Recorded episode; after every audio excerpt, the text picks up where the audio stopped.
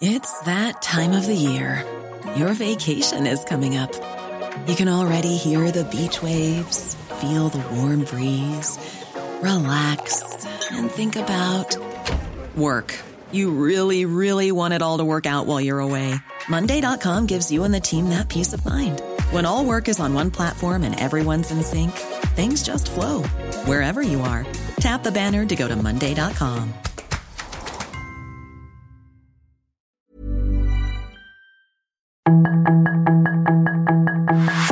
Tarde a tarde, lo que necesitas saber de forma ligera con un tono accesible. Solórzano, el referente informativo.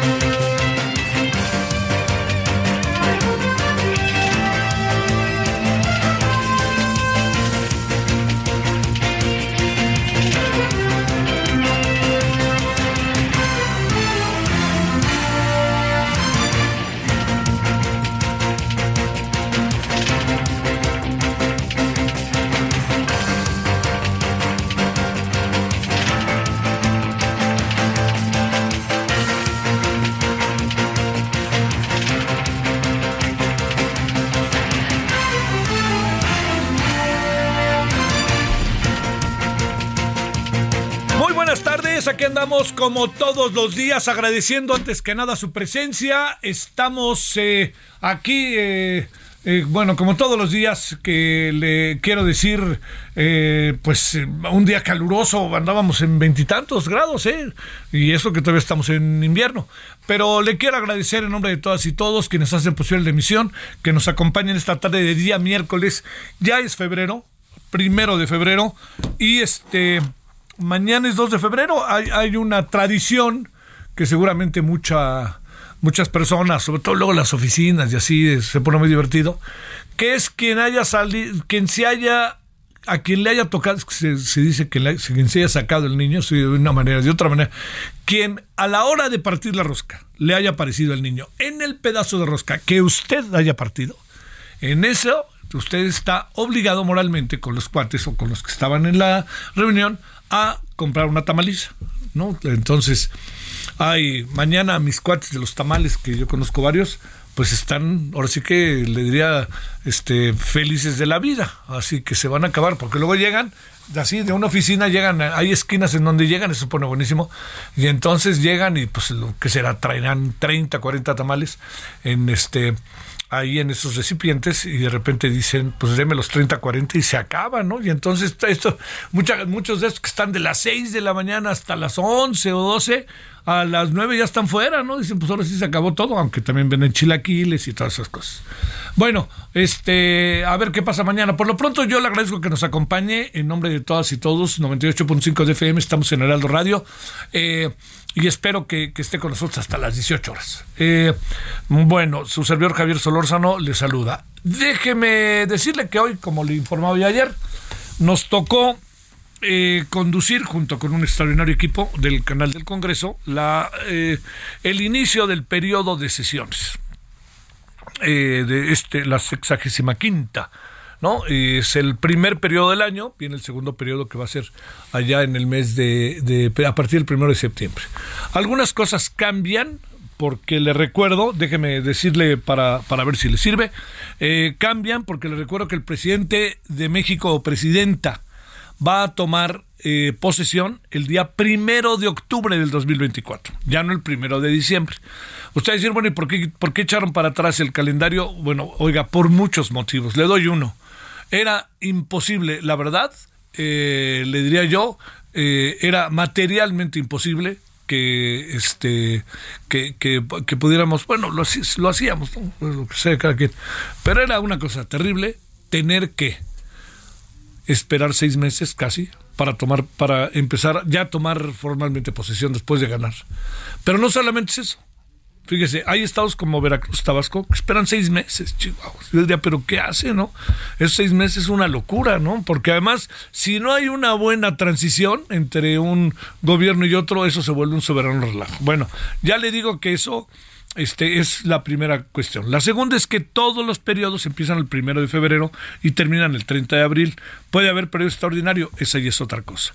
Tercero, el periodo dura tres meses, pero hay un debate que seguramente se va a venir, no ahora, pero sí en 2024, mucho, muy, muy intenso, que tiene que ver con si dura más el periodo ordinario eh, o, o, no. Yo soy de la idea que debe durar más, ¿no?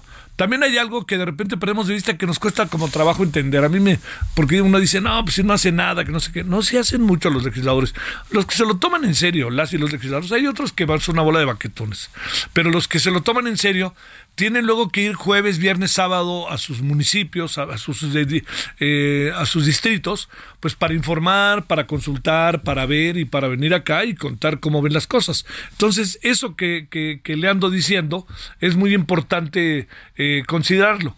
Bueno, el día de hoy inició el periodo ordinario y e inició con algo que, bueno, a ver, mire, eh, la banda de guerra que interprete el himno nacional que cantan las y los diputados como parte de los actos del inicio del periodo ordinario de sesiones, resulta que pues estaba armada, traían pues sus armas en el cinto, en el cinturón, ¿no? Entonces, eh, yo no me quisiera detener mucho en eso, pero se convirtió en nota. Entonces, viéndolo ahí, eh, alguien ahí del canal de Congreso dijo, a ver, ¿qué pasa? Porque están armados. No es que estén armados para algo terrible, sino no se permite, por la Constitución no permite que nadie esté armado al interior del Pleno de la Cámara de Diputados, ni de senadores.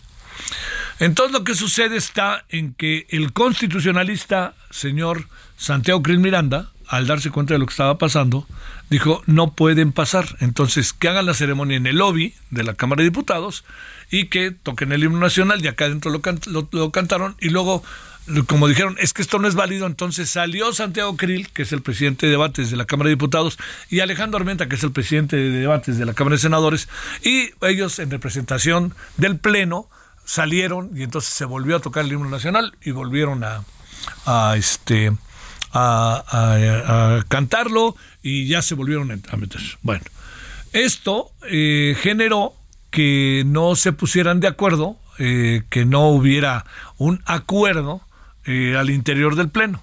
Le cuento una cosa para, para un poco, si usted me permite, para, digo, para, se la cuento, pues, es que no quisiera utilizar una palabra para decir por qué se la cuento, se la cuento.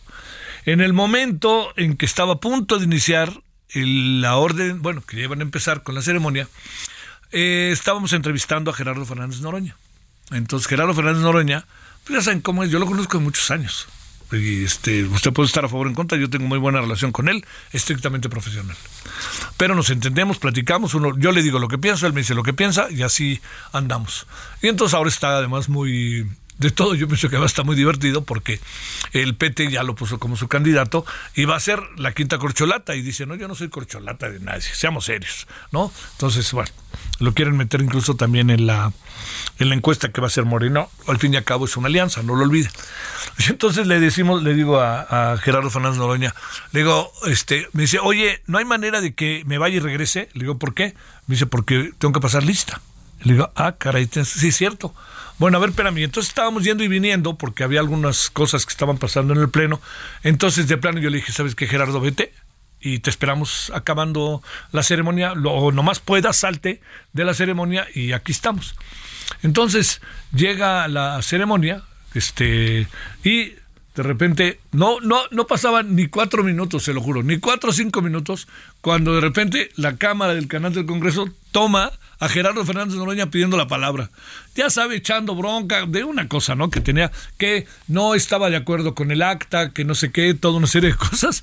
Y entonces pasa un diputado y me dice, Oye, ahora sí te voy a reclamar, Solórzano. Le digo, yo, ¿pero por qué? ¿Por qué? Me dice, te hubieras quedado con él aquí, no lo hubieras dejado ir a la entrevista, allá adentro, te lo hubieras seguido entrevistando. Entonces, bueno, más allá de la grasejada, ahora sí lo digo, fue que luego lo seguimos entrevistando. Pero lo que pasó hoy es lo siguiente. Mire, hay una... Eh, con la cantidad de personas que pudimos entrevistar, las y los legisladores, a mí hay cosas que me quedan muy claras. Perdóneme que lo diga en primera persona. Una importantísima. Eh, la agenda es amplia, pero se concentra en un tema. Quizá en dos o tres, pero fundamentalmente en el plan B. ¿Qué va a pasar con el plan B? Que esto es una de las cosas que me parecen a mí eh, eh, que están a la vista, que son las que debatimos y discutimos. El plan B, le quiero decir, no es, eh, no es, digamos, no, no, no veo yo manera alguna de que acaben coincidiendo. Hay algo que es importante. Si no hay, si no hay un acuerdo, que esto es algo relevante, es que si no hay un acuerdo, así se dice, consensuado entre los partidos, ya se ha de imaginar lo que va a pasar. Si se aprueba, va a la Corte. Si la Corte dice no, ¿qué va a decir Morena? Nos hicieron trampa, vean, etcétera, etcétera. Ganen o pierdan. Si gana, si la, Corte dice sí y este, si la Corte dice no y que se queda el plan B como está, ¿qué va a decir la oposición? Claro, no hicieron fraude, tas, tas, tas, tas. ¿Por qué es importante esto que se llama el consenso de los partidos básico para el plan B? Porque esto garantiza que los actores centrales del juego, todos somos parte del juego, ¿eh? pero ellos como actores centrales, pues resulta que se pueden poner de acuerdo y reconocen las reglas. De otra manera, nanay.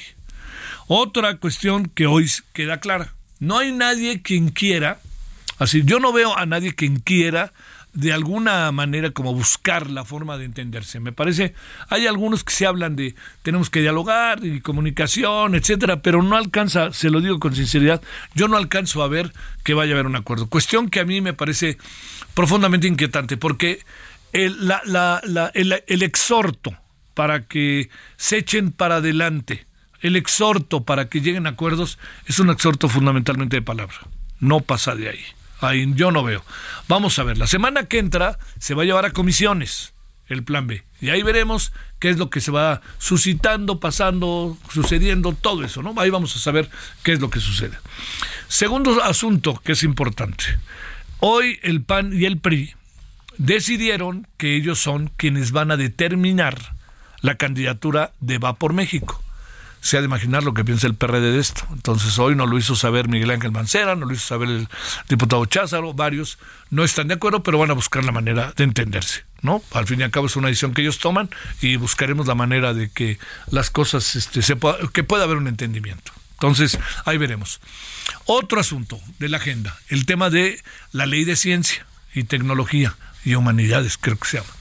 Esto, por más que digan que sí, se lo adelanto, no va a haber manera de que haya un consenso importante para avalarla, para aceptarla y no nos llenemos de nuevo de inconformidades, de elementos este, de, este, de acusaciones inconstitucionales, de todo eso, no va a haber manera si no se abre el debate. Si la señora que dirige el CONACIT quiere hacer el debate en su casa o en sus cuatro paredes de CONACIT, no va a pasar nada. Si la hacen abierta, con todo y que nos les podría ir bien y les podría ir mal, pero que abriría la discusión, puff, las cosas van a cambiar de manera significativa.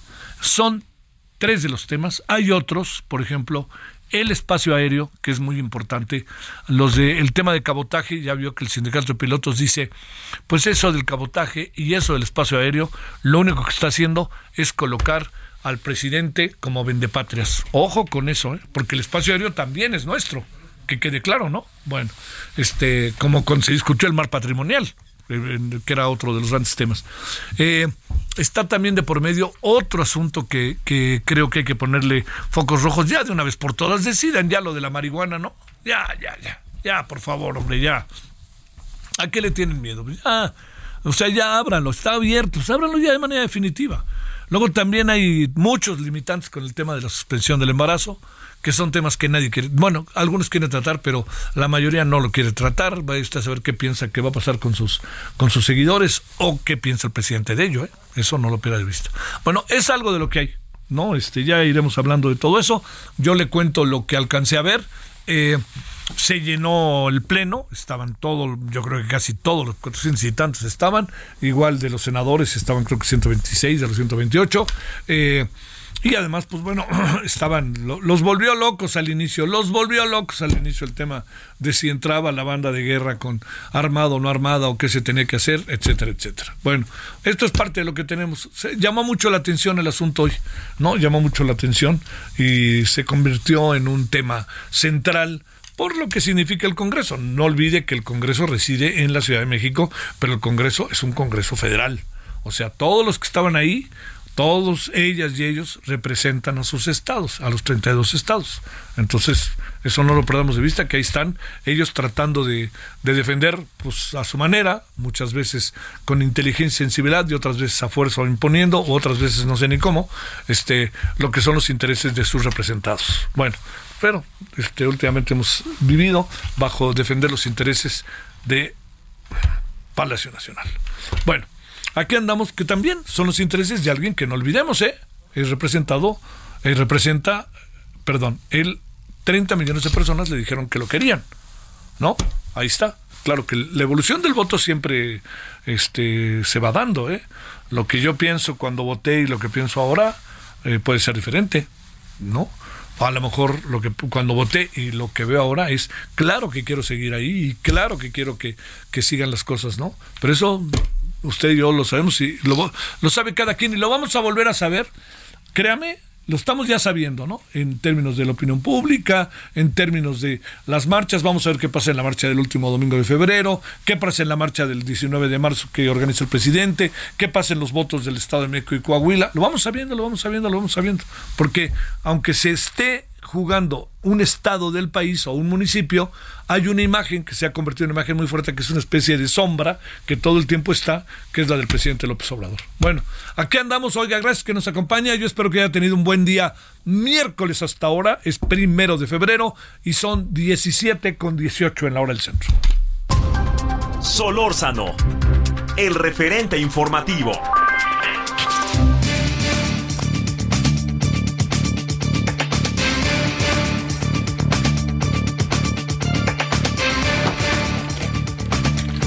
Bueno, vámonos entonces, 17-18. Eh, Le cuento que eh, está. Hay, nos manda, siempre por fortuna tenemos comunicación con Ernesto López Portillo, y mandó un informe que se llama Guerra Interiorizada a mí me pareció interesantísimo. Ahorita nos va a contar qué quiere decir eso. Le recuerdo que Ernesto es coordinador del programa de seguridad ciudadana de la Universidad Iberoamericana, fundió, dirigió el Instituto para la Seguridad y la Democracia, el famoso INCIDE. Querido Ernesto, como siempre te saludo con gusto, ¿cómo has estado? Hola Javier, ¿cómo te va? Buenas tardes. Gracias. A ver, primero, ¿qué es eso de guerra interiorizada y por qué lo colocas como un concepto, este, pues bueno, para echar a andar incluso todo un seminario, toda una serie de conversaciones, etcétera? Sí, bueno, a ver, primero déjame dejar muy claro que el informe fue elaborado por la Comisión Mexicana de Defensa y Promoción de Derechos Humanos, esta organización que tiene ya una larga, larga trayectoria y un enorme prestigio en la lucha a favor de los derechos humanos, un prestigio nacional e internacional muy bien ganado. Este es el tercer reporte, Javier, en donde la Comisión Mexicana sistematiza información, en este caso correspondiente a lo que la Comisión Nacional de Derechos Humanos ha registrado de 2006 a 2021, habiendo el equipo de investigación revisado 300, perdóname, 324 recomendaciones de la Comisión Nacional de Derechos Humanos. Un trabajo impresionante, el trabajo pues que casi nadie hace, es un trabajo muy, muy difícil de sistematización de información de todos estos años que corresponden a la, a la conocida como la guerra contra las drogas. Nos preguntan muy seguido, Javier, nos preguntan por qué nos preocupa la intervención militar en estos temas. Bueno, quien quiera una respuesta sólida, pero además basada en datos oficiales, quien quiera una respuesta la encuentra en este reporte, el reporte del... El título es un título que... Porque la comisión está identificando, como, como, como nosotros también en el eh, a ver, Ernesto, estamos teniendo un poquito de problema. A ver si pueden ajustar ahí la llamada, por favor. Este, les encargo. Eh, a ver si ahí ya estamos. Estamos, estamos o no. Eh, a ver, no. No, a ver, vamos a volver a hablar. Ya habíamos adelantado, ahí estamos. estábamos en todo este proceso de explicación inicial de guerra interiorizada y de lo que se está viviendo y ahí medio nos quedamos. Ya, ya se había escuchado parte de, otra vez se cortó, espérame, otra vez se cortó, a ver, este, quién sabe dónde, dónde andaremos, pero bueno. Digamos, eh, a ver, eh, este, lo que sí, lo que queremos, estamos hablando con Ernesto López Portillo del informe de la guerra interiorizada elaborado por la Comisión Mexicana de Defensa y Promoción de los Derechos Humanos y habla de este avance de la cómo el avance de la militarización en los últimos años lo que ha venido a hacer es a profundizar la violencia y las violaciones a los derechos humanos por parte de elementos de seguridad de las Fuerzas Armadas. Ese es el planteamiento de la guerra interiorizada que está lanzando en este informe y sobre todo en, los comentarios sobre el informe Ernesto López Portillo a través del el programa de seguridad ciudadana de la Universidad Iberoamericana. Eh, le doy otro dato, ¿no? No, le doy otro dato. Entre 2006 y 2021, los datos oficiales reflejaron que la estrategia militarizada de seguridad en México derivó en cientos de miles de víctimas de crímenes cometidas, cometidos por elementos de corporaciones como la como la Secretaría de Defensa Nacional, la Secretaría de la Marina eh, y, la políticas, y las policías estatales. Eh, este, vamos a ver, a ver, ¿tenemos ahí algo más o no? Estamos tratando, de repente se cortó, fíjese, yo creo que o se movió o alguna cosa así, o vaya usted a saber en dónde estaba. Ernesto, pero, pero a ver si podemos, no, yo creo que va a estar difícil. ¿eh? A ver, de cualquier manera, ahí estamos, ¿no? Estamos buscando que nos diga algo, pero tuvimos ahí un problema con él.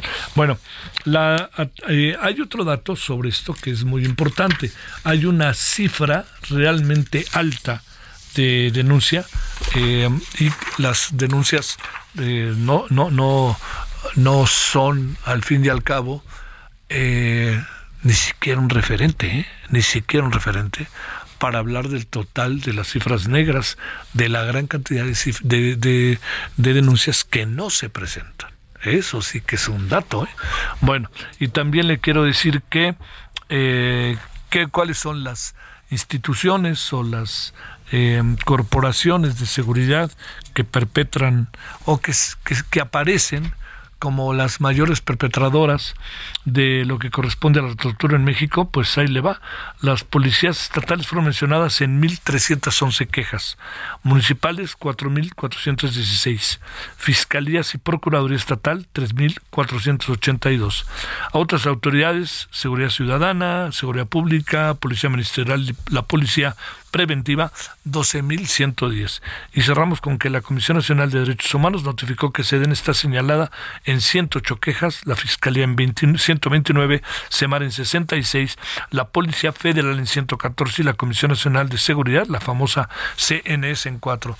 Estas son cifras identificadas, no son cifras, no son cifras que realmente nos dan una idea de lo que pasa, ¿eh? Se lo digo pero de manera clarísima. No son cifras de lo que verdaderamente pasa.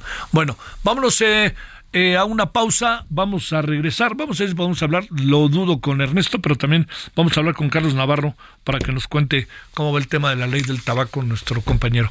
Bueno, vamos y volvemos. El referente informativo regresa luego de una pausa.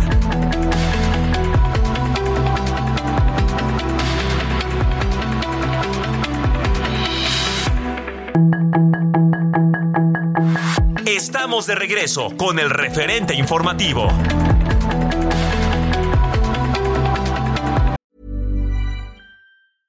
This is Paige, the co-host of Giggly Squad, and I want to tell you about a company that I've been loving, Olive and June. Olive and June gives you everything that you need for a salon quality manicure in one box. And if you break it down, it really comes out to $2 a manicure, which is absolutely insane. It's also so easy to get salon worthy nails at home with Olive and June. The difference between how your nails used to look when you did them yourself and now with the Manny system is a complete game changer. The best thing about Olive and June too is it's a quick dry, dries in about one minute, lasts for five days, and full coverage in up to one to two coats. Visit oliveandjune.com slash perfect Manny 20 for 20% off your first system. That's oliveandjune.com slash perfect Manny 20 for 20% off your first system. Crazy,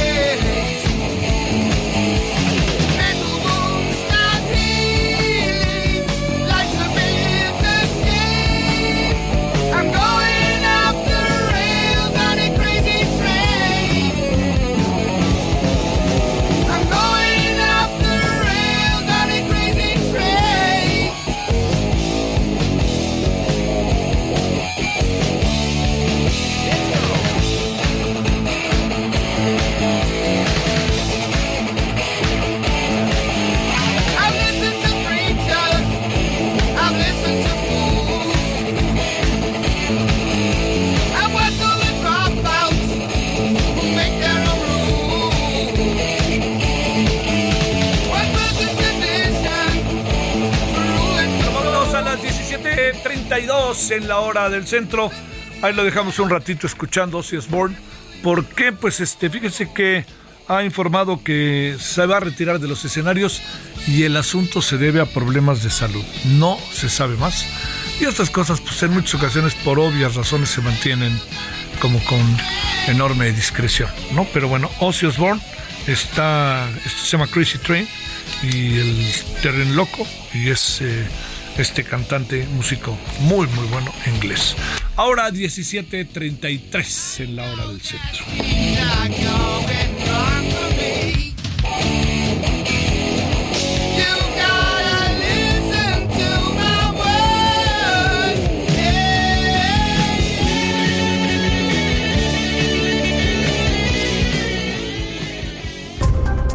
Solórzano, el referente informativo.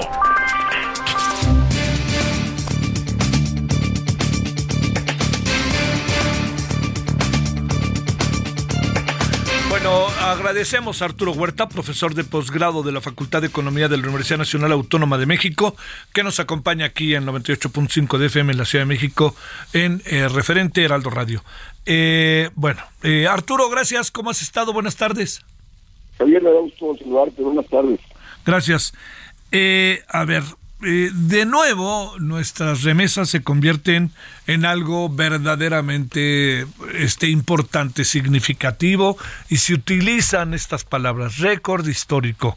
A ver, ¿ante qué estamos? ¿Qué es lo que sucede? ¿Y qué nos pasa también a nivel mundial? ¿Y a qué se puede deber, Arturo? Mira, eh, estamos en un sistema económico contradictorio que no genera empleos suficientes eh, a los mexicanos y muchos se ven obligados a emigrar a Estados Unidos, otros desgraciadamente a delinquir, y los que emigran a Estados Unidos eh, terminan siendo funcionales al modelo económico por los dólares que mandan a sus familias y dólares que también pasan a formar parte de las reservas internacionales del país. Eh, fíjate, en las remesas ahora del 2022, eh, que son 55.864 millones de dólares, duplican las que se recibían en el 2017, es decir, hace cinco años. Eh, y esto es resultado lógico del incremento del empleo que se ha venido dando en Estados Unidos por parte de, los inmigrantes mexicanos. Eh, eh, en el 2022 eh, aumentó el empleo de ellos en 6.3% con relación al 2021 y la masa salarial, lo que ellos ganan, se incrementó en 13.1%. Entonces, de ahí que tienen condiciones para mandar remesas a sus familias. Eh, y luego hay un dato muy interesante, Javier, de que eh, estas, eh, esta masa, si comparamos la masa salarial de los inmigrantes mexicanos en Estados Unidos con la masa salarial de los trabajadores que cotizan en el Seguro Social, supera ¿no? lo que ganan estos mexicanos en, este, en Estados Unidos, que son 7 millones eh, 381 mil trabajadores, supera en 179% lo que ganan 20 millones 773 mil trabajadores que cotizan en el Seguro Social. Entonces ahí vemos la desproporción de ingresos entre los inmigrantes mexicanos que trabajan en Estados Unidos con respecto a nuestros trabajadores en nuestro país. Oye, nos coloca, según veo en estadísticas, como el segundo país en el mundo que recibe más remesas, eh, solo por debajo de la India, y también, pues ahí se nos acerca China, ¿es correcto? Sí, sí, efectivamente. Este, eh, bueno, bueno, China, bueno, es un gran país que también, o sea, este, sale gente y manda remesas a, su país este, de origen, igual la India, son eh, 1.300 millones de, habitantes. Entonces de ahí que ellos lo superan este, con respecto a las remesas. Y, pero aquí, eh, o sea, bueno, todos los gobiernos siempre, siempre se vanaglorean de esas remesas, pero no es producto de la política económica del gobierno, al contrario, la política económica expulsa, porque no genera empleos suficientes para aquellos que demandan empleo y no lo encuentran. Entonces la gente se ve obligada a emigrar a buscar mejores condiciones de, trabajo y de vida. Oye, Arturo, la, eh, eh, bajo esta perspectiva, tiene, eh, digamos, eh, hay estados de la República donde se llegan más remesas, etcétera. ¿Tenemos más o menos una división interna de las cosas o no? Sí, sí, sí. Este, a ver, espérame, ta- ahorita mismo, eh, Michoacán son de los eh, este, países eh, que más eh, que más recibe. Eh, ahorita te busco, justo estaba viendo el, el, el dato, este, por, por, este, por estados de la República Mexicana. Son este, como estados como Michoacán, este, Guerrero, Oaxaca, Chiapas, eh, de los que eh, más reciben de remesas y hasta tal porcentaje de los recursos que, que, que reciben, vaya. Oye, a lo largo de la historia reciente no hay gobierno que no se eche porras por esto, ¿verdad? Sí, y repito, este, y, y- y- y el problema es cómo la, la, la política económica predominante en el país se privilegia el peso fuerte, la austeridad fiscal y no se prioriza objetivos de pleno empleo, de empleo para todos aquellos que lo buscan y no lo encuentran. Entonces, de ahí que, repito, la gente emigra y manda recursos a, a- a sus familias y de ahí, repito, que pasa a ser funcional a, la- a la propia dinámica económica. Y, y a costa de qué? De rompimiento de familias, Sí. este, que, que eso origina. Oye, eh, el- digamos, bajo esta perspectiva, una de las claves es el, el desempleo, la violencia, cuáles estarían siendo, además de la consolidación de los mexicanos en Estados Unidos, ¿no? Sí, sí. Este, vemos que, o sea, el gobierno dice, no, ha aumentado el empleo, ¿no? Dice que aumentó el empleo en el 2022, pero aumentó el empleo informal. El empleo informal en el país eh, no tiene, informal, no tiene seguro, eh, eh, salarios asegurados, no tiene prestaciones laborales. El 56% de la, de la población económicamente activa está en esa situación. Y luego otra situación que, que está aconteciendo, Javier, es que la estructura salarial en el país se ha depauperado, es decir, ha aumentado el número de trabajadores que ganan entre uno y dos salarios mínimos y ha disminuido el número de trabajadores que ganan arriba de dos salarios mínimos. Fíjate, el 66% de la población ocupada en el país reside entre uno y dos salarios mínimos. Y por eso también cuando se hace la comparación entre la masa salarial de los inmigrantes mexicanos en Estados Unidos con respecto a la masa salarial de los que reciben el Seguro Social, repito, superan el 179%. ¿Por qué? Porque los trabajadores, digo, los empresarios meten a los trabajadores del Seguro Social con uno o dos salarios mínimos. Esto justo para pagar menos. Entonces de ahí esa gran diferencia de masa salarial. Y, y el problema es que esto ha venido acentuando la desigualdad del ingreso eh, de la riqueza en el país. Sí. Y de ahí por qué la economía no crece, porque para poder crecer tiene que dinamizarse el mercado y eso requiere empleos bien remunerados, Sí, cosa re- que no tenemos. Y requiere inversión, ¿no? Que no la hay tanto. Sí. A ver, eh, Arturo, déjame plantearte, este, eh, eh, hay eh, la variable, eh, a ver, la variable, la variable económica de Estados Unidos. Eh, ¿Pesa en todo esto eh, de manera muy importante o cómo la vemos? Sí, sí, sí, porque eh, fíjate, las remesas aumentaron en, en el 2020 y en 2021, 2022, eh, en un contexto eh, de, de la pandemia, porque mucha gente en Estados Unidos, eh, trabajadores estadounidenses, dejaron de trabajar. Y de hecho, muchos no han regresado al trabajo. Entonces eso está creando oportunidades de empleo para los inmigrantes mexicanos. Digo, porque el empleo se incrementó en 6.3% en el 2022 en relación al 2021 y la masa salarial se incrementó en 13.1%. Y, y llenando ellos los huecos que eh, trabajadores estadounidenses este, no han cubierto, o sea, porque muchos no han regresado por el problema también de la pandemia o que viven de ya de su seguro o de otros tipos de prestaciones. Y la cuestión es que también, eh, ¿cuáles son las perspectivas para el 2023? O sea, viene una desaceleración de la actividad económica en Estados Unidos y esto va a disminuir en alguna medida las remesas que van a mandar los trabajadores eh, inmigrantes a, a sus familias. Eh, este- esto no tiene fin, ¿verdad, Arturo? Esto así será y así será, ¿no? Desgraciadamente, porque eh, los, los, los gobiernos, sean de cualquier color, no tienen no han tenido política de empleo. O sea, eh, todos han sido neoliberales que eh, priorizan la austeridad fiscal, la, la estabilidad del tipo de cambio, el peso fuerte y con alta tasa de interés que se eh, sacrifica el crecimiento económico. Ahí está lo que dijo el presidente de la República la semana pasada, que es mejor el combate a la inflación que el crecimiento económico, por favor, ¿no? ¿De qué te sirve el combate eh, a la inflación aumentando, Sí, la sí, no hay. aumentando el desempleo Claro. y la gente va a tener ingresos para consumir absolutamente nada, ¿no? No, y, y ma- y, pues por supuesto, ¿no? y, y sobre todo el gran asunto este, ¿no? Eh, si no hay consumo. En la variable, ¿cómo, este, cómo aterrizan las remesas con la variable inflación acá en, en nuestro país? Bueno, le han de caer de perlas a los, a los que reciben las remesas, ¿no? Sí, sí, este, justo, fíjate, eh, este, entre tres, o sea, el cálculo es que es entre tres millones y seis y y medio millones de familias son las que reciben las remesas. Entonces, en función del número, pues lógico, este, lo que cada familia recibe de este reparto de los 55.800 este, millones de dólares y viene a, a formar parte significativa de su ingreso y lógico de su, de su capacidad de, de- de compra, de consumo. Híjole, este, eso no va a cambiar. El presidente mañana ponderará el asunto de cabo a rabo, ¿verdad? Sí, va a decir otro logro de su gobierno, pero por favor, ¿no? Es decir, el gobierno debe crear condiciones de empleo bien remunerado. Ya el mismo Coneval ha dicho que las políticas sociales son insuficientes para combatir la pobreza, que hay que generar empleos bien remunerados, Sí. cosa que la política económica predominante no lo logra, ¿no? Híjole, ese es un asunto. Pero Estados Unidos pian pianito le anda yendo bien, ¿verdad? Perdón.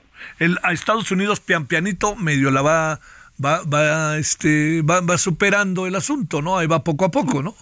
Sí, porque ellos tienen mejores condiciones de manejo de política económica Sí. este, para salir de la situación. Sí, claro. Bien aumentaron hoy la tasa de interés eh, en punto 25, ya de, de 4.75. Si ven que, que hay una recesión, pues van a empezar a bajarla otra vez. A, diferencia de México, que México depende de entrada de capitales, tiene que tener una tasa de interés alta para que el capital venga y no se vaya, y así con la entrada de capitales mantener el peso fuerte, financiar el débil del sector externo, este porque no tenemos condiciones internas de crecimiento y a seguir con la tasa de interés en nuestro país, pues menor crecimiento vas a tener, que aumenta el costo de la deuda y viene el problema de cartera vencida, la insolvencia, y vamos a un, un escenario recesivo, inflacionario, porque no vas a bajar la, la inflación aumentando la tasa de interés, porque Sí. aumenta la tasa de interés, te restringe la inversión, te restringe la producción, sigue la escasez de productos y seguirán las presiones inflacionarias en el país. Te mando un gran saludo, Arturo Huerta, profesor de posgrado de la Facultad de Economía de la Universidad Nacional Autónoma de México. Arturo, gracias por tu participación. Buenas tardes. Al contrario, Javier, muchas gracias y un abrazo. Para ti, gracias. Vámonos a las 17.45 en hora del centro. Solórzano, el referente informativo. Amigos del Heraldo Radio, qué gusto saludarlos en este momento porque les tengo una información muy importante. De acuerdo a estudios científicos, está comprobado que las enfermedades surgen por falta de nutrientes y también por la pérdida y oxidación de las células de nuestro cuerpo.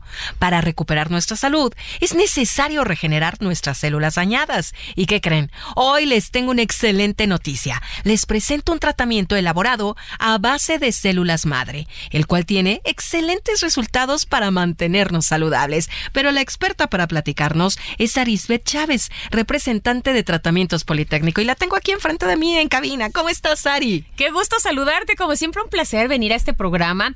Fíjate que este tratamiento, en serio, debemos de aprovecharlo. Aquí en nuestro país tenemos investigadores que han logrado cosas extraordinarias y este precisamente está hecho a base de células madre. Todos tenemos células madre en, tu- en nuestro cuerpo. Son las encargadas de regenerar tus órganos, tejido, cartílago, hueso y la piel. Pero perdemos millones de ellas todos los días Claro, ¿y cómo las motivamos, no? y cómo las recuperas. claro. Este tratamiento que es eh, aprobado, investigado por científicos reconocidos a nivel mundial, nos ayuda a regenerar el funcionamiento de todos nuestros órganos y los resultados son que recuperas la salud, tienes huesos más fuertes, más saludables y sobre todo luces una piel joven y radiante.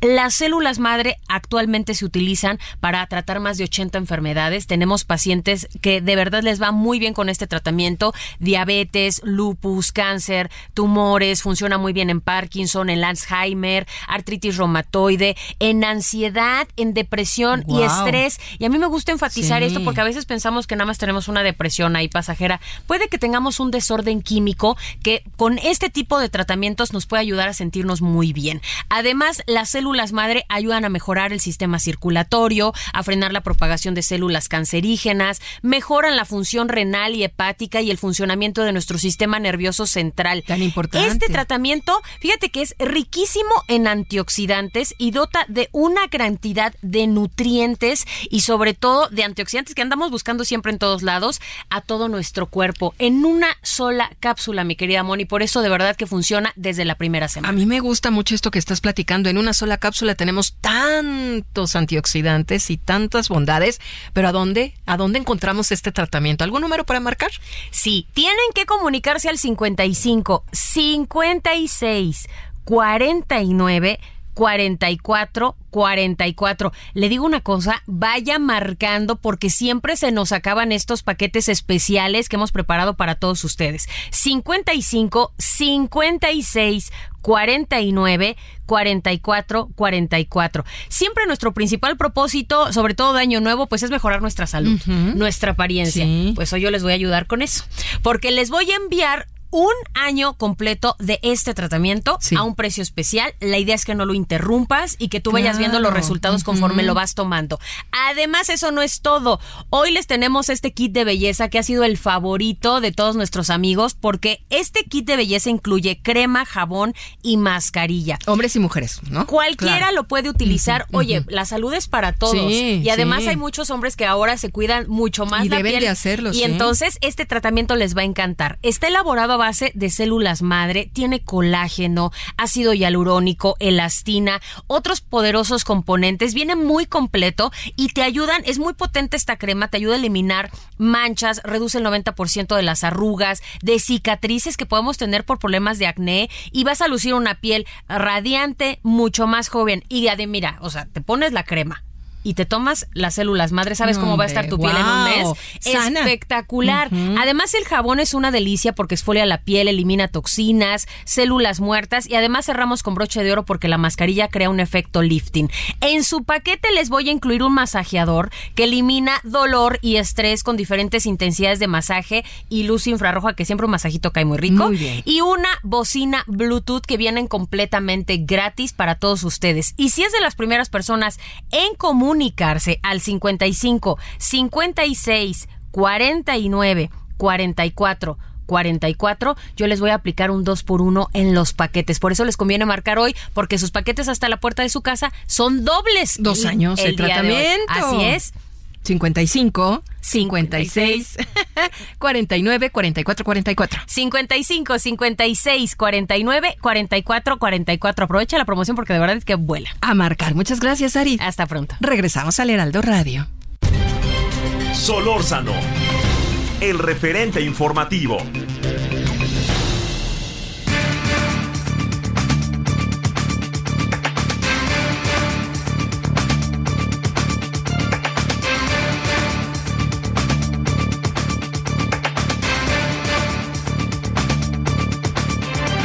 A las 17.50 en la hora del centro. Horacio Urbano, ¿qué me cuentas, querido Horacio? ¿Cómo te ha ido? Querido Javier, pues bien, bien, bien, muy bien, pero viendo con mucho interés que los jóvenes están muy preocupados por el tamaño de las viviendas que les está alcanzando a rentar. Obviamente a comprar ni hablamos porque se ha encarecido mucho la vivienda, Ah. pero las rentas también están muy complicadas y estamos viendo, la, yo, yo preguntaba, a ver, tú por ejemplo, ¿estarías dispuesto a vivir en una vivienda de 40 metros cuadrados? ¿Qué significaría qué? ¿Así de esas japonesas? Pues mira, significaría un, un pequeño estudio, un lugar de usos múltiples, quizá ahí mismo para dormir, con, con tu cocinetita chiquitita y un baño pequeñito. Pues este, yo creo que, que quizás sí, fíjate, bueno, bajo ciertas condiciones también de vida personal, ¿no? Pero digamos... Es el punto. Sí, es el punto, ¿no? A ver. Ese es el punto, de que luego la gente cuando se habla de las mini viviendas pareciera que suponen que se trata de que hay de una familia de tres hijos, y no es así. Me parece que las mini viviendas cumplen una función, porque cuántas veces hemos escuchado de jóvenes estudiantes que llegan a una ciudad y tienen que compartir de- vivienda con varios otros jóvenes que están en la misma situación, porque no hay una oferta de viviendas pequeñas. Las viviendas pequeñas les ponen, como tú decías, un proyecto de vida, a un proyecto de vida que tiene que ver con que te vas por una temporalidad a trabajar a algún lugar y prefieres rentar algo así que rentar una casa en donde no vas a ocupar las tres recámaras. Obviamente, eh, en estos momentos donde la vivienda se ha encarecido, lo que tienes que ver es, saber cuántos metros cuadrados puedo comprar o puedo rentar, asumiendo que la unidad de medida de una vivienda es el metro cuadrado. De pronto a todos nos suena muy padre una, un, un departamentito con tres recámaras. Si no lo necesitas, ¿para qué lo quieres? Un departamento con dos cajones de estacionamiento, si no lo necesitas, ¿para qué lo quieres?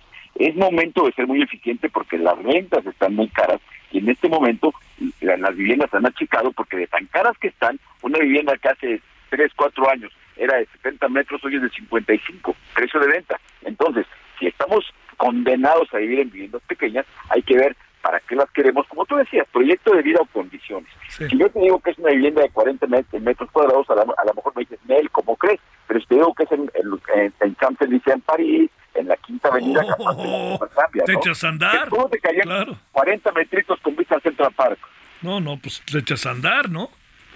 si la tomas, ¿no? Sí, o sea, el pues. tema es para qué la quieres, si estás solito, si estás incluso con, con, con, con una pareja sin hijos, quizá que sabiendo que vas a estar ahí una temporada, pues no muy la- no toda la vida, por supuesto, pero siempre se habló de que la vivienda fíjate debiera ser una vivienda que nos podamos mover, que de solteros quizá tengamos un mini departamento, después un departamento cuando nos casemos, después quizá una casa donde se desarrollen los hijos, después los hijos se van y hay que empezarnos a encoger de nuevo en ese espacio. Y imagínate ya de, de pareja ya mayor, a lo mejor es mucho más cómodo tener un departamento bastante más pequeño, pero con buenas amenidades, ¿no? No, hombre, de aquí a que llegas al otro lado ya no llegas, si eres ya mayor, ¿no? No, y de aquí a si que quieres eso. y de aquí a que Oye, pagas, sí, claro. es muy cara una vivienda bajo estas características eh, en México en comparación con pues las grandes ciudades del mundo como México, no sé, Londres, este, Nueva York, eh, París, Madrid, incluso Río de Janeiro, Buenos Aires. Fíjate que, fíjate que no, porque bueno, que Buenos Aires es- una cosa típica por el proceso de inflación que tienen del 100%, sin sistema financiero, sin crédito. Entonces, seguramente en, en- en- en- en Buenos Aires se podrá conseguir una cosa más barata porque es una condición atípica.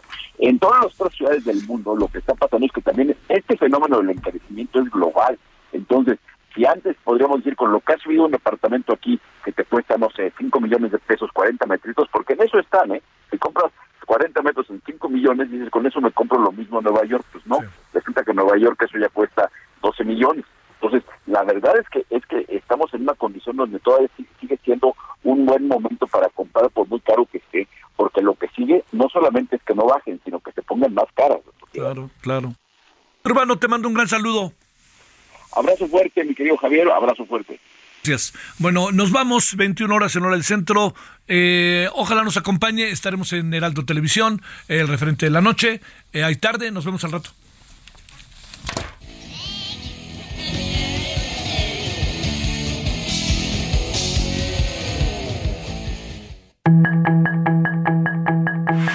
Hasta aquí Solórzano, el referente informativo.